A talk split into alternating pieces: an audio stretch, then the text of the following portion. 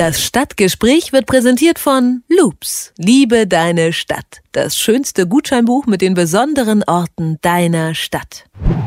Es sind nicht mehr nur die zerzausten Männer mittleren Alters, die nachts die Münchner Parkbänke und Einfahrten belegen. Auch junge Menschen ohne Ausbildung gehören mittlerweile zur Szene der Wohnungslosen in der bayerischen Hauptstadt. Denn mit den steigenden Mieten wandelt sich auch das Gesicht der Obdachlosigkeit. Zuletzt mussten Münchner durchschnittlich knapp 13 Euro pro Quadratmeter für eine Wohnung berappen. Und die Zahl der registrierten Wohnungslosen ist innerhalb eines Jahres um 400 gestiegen.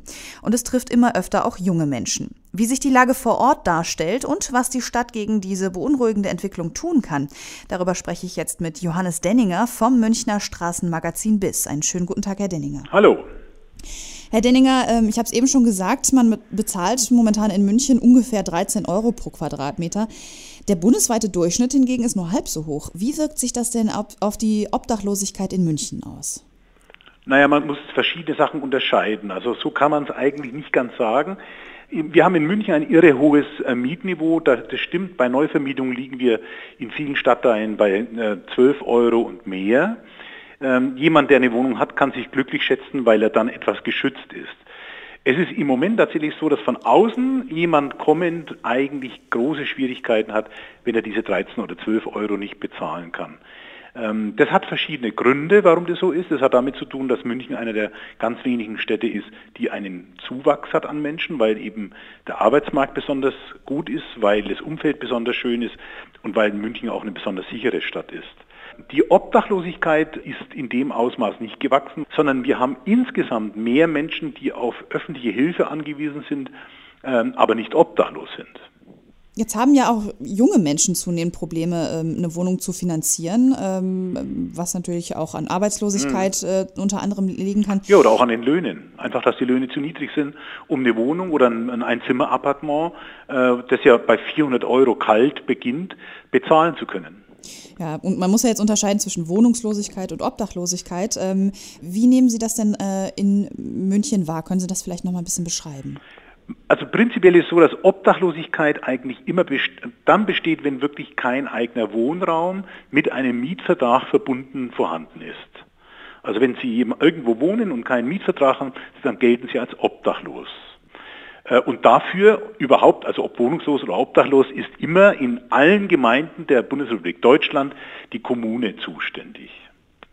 Und äh, in Städten wie München, wo Wohnraum knapp ist, ähm, ist es ganz kompliziert für Jugendliche, da haben Sie recht, aber auch eben für Menschen mit Familie, die zu wenig Geld haben, tatsächlich eine Wohnung zu finden, die angemessen ist. Ob jetzt Wohnungslosigkeit die Definition ist oder Obdachlosigkeit, ist eigentlich immer eine Frage der, des Blickwinkels.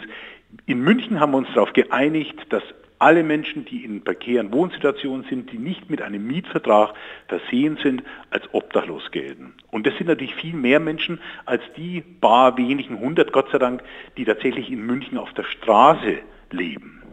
Weil das sind ungefähr, bei der letzten Zählung waren es ungefähr 320, 330 Leute und es war die Hälfte der letzten Zählung, die eben vor ähm, einigen Jahren mehr stattgefunden hat. Von daher ist da ein Erfolg festzustellen. Aber was wir jetzt haben, ist eben die Verknappung des Wohnraums, ausgelöst vor allen Dingen auch durch den Verlust billigen Wohnraums durch Luxussanierung. Das ist einer der Hauptgründe. Es ist einfach in München so, jedes Haus, äh, das verkauft wird, da schlagen sich die Investoren drum, weil sie einfach wissen, ich kaufe das Haus, wandle das um, teile es auf und verkaufe es und meine Marge ist 20 Prozent, egal was ich ausgegeben habe. Und danach richtet sich dann der Mietpreis oder eben der Kaufpreis und Sie müssen heute beim Neubau in München von zwischen 3,8, das ist günstig, bis zu ja, 12.000, 13.000, 14.000 Euro ausgehen.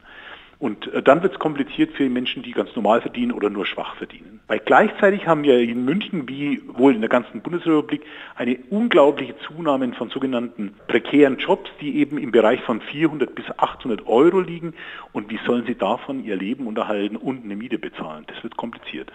Dann sprechen wir jetzt doch nochmal über diesen äh, sehr interessanten Fakt, dass äh, sich die Zahl der tatsächlichen Obdachlosigkeit ja eher verringert hat.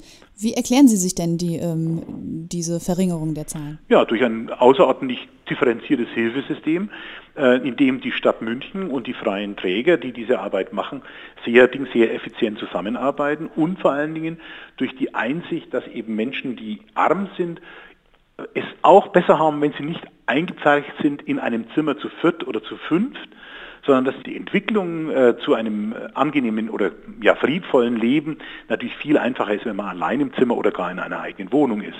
Das hat sich in der Hilfe durchgesetzt, sodass im Grunde genommen jetzt fast keine Doppelzimmer mehr angeboten werden, sondern Einzelzimmer, dass man versucht tatsächlich auch Wohnraum zu finden für diese Menschen und dadurch dauerhaft eine Lösung der prekären Wohnsituation entsteht.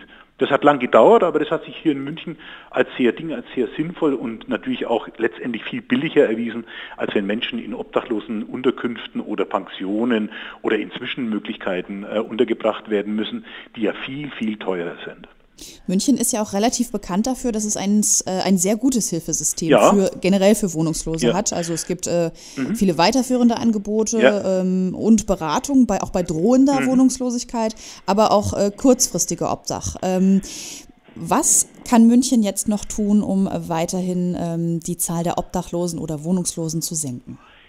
Die Stadt München muss vor allen Dingen möglichst bei dem Budget bleiben, das jetzt äh, schon für diese Arbeit ausgegeben wird. Das ist die erste Voraussetzung. Die zweite Voraussetzung ist, alles zu tun, auch mit dem Land Bayern äh, zur Vereinbarung zu kommen, dass einfach äh, billiger Wohnraum nicht mehr umgewandelt werden darf, sondern Erhaltungssatzungen ähm, geschaffen werden, die diesen Wohnraum schützen. Äh, und drittens, sie muss, äh, die Stadt München muss noch mehr als bisher versuchen, mehr Wohnraum wiederherzustellen, als es in den letzten Jahren gelungen ist. Also wir reden äh, von einer Summe von etwa 7500 Wohnungen pro Jahr, die neu erstellt werden müssen, um den Wohnungsmarkt zu entlasten. Diese drei Forderungen, wenn erfüllt werden, wird sich nicht sofort, aber im Laufe der nächsten fünf bis zehn Jahre eine spürbare Entlastung des Marktes ergeben.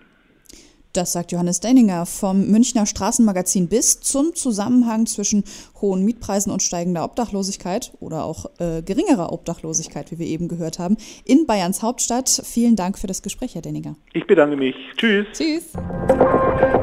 Das Stadtgespräch wird präsentiert von Loops, dem Gutscheinbuch in deiner Stadt. Liebe, Kunst, Musik, Science Slam und wir sind noch lange nicht fertig. Wir sehen uns auf loops.net.